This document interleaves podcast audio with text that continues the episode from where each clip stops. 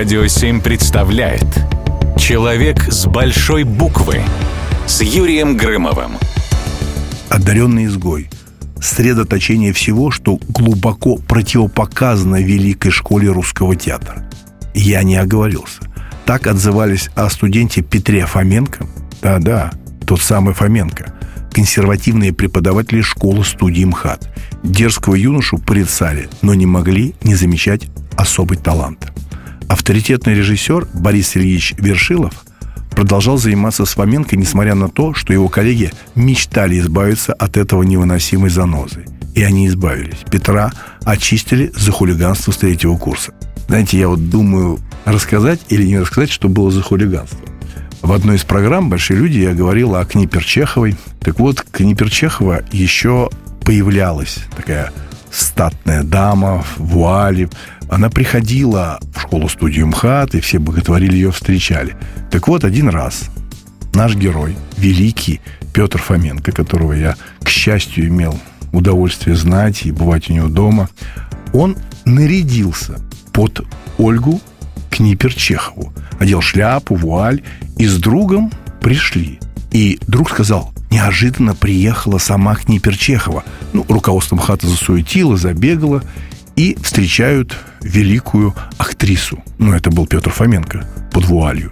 Так вот, ректор МХАТа встретил и поцеловал руку в перчатке как бы Книпер Чеховой. Петра Наумовича отчислили из школы студии МХАТ. Но это событие, конечно, наверное, огорчило Петра Наумовича, а тогда просто Петю, но он был гордый, и он четко понимал и был уверен, что он еще покажет. А показал он уже через 13 лет. Первый спектакль, поставленный Фоменко, назывался «Смерть Тарелкина». Московская интеллигенция брала штурмом кассы театра имени Маяковского. Всем хотелось увидеть это смелое представление, пока его не закрыли. 50 показов. Преступно мало для крупной театральной площадки столицы, но достаточно, чтобы о молодом режиссере заговорили он продолжает удивлять зрителей и критиков. Постановка «Новая мистерия Буф» обросла легендами, даже не будучи допущенной до премьеры.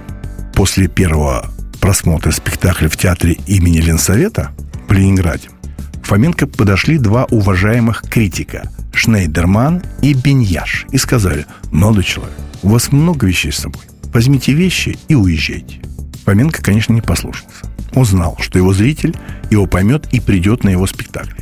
На последней сдаче «Мистерии Буф» зрители вообще выгнали из зала и тщательно проверяли под креслами. Вдруг кто-то спрятался. В театральное общество Фоменко вернулся лишь в начале 80-х, и ситуация изменилась коренным образом. Репутация гениального постановщика со своей собственной манерой, с богатой фантазией, с особым парадоксальным мышлением позволила ему работать на таких площадках, как театр Маяковского, Вахтангова, преподавать в ГИТИСе, позже в Парижской консерватории. Также он поставил несколько спектаклей «Комедии де Францесс» во Франции. И главное, основал свою детище – мастерскую Петра Фоменко.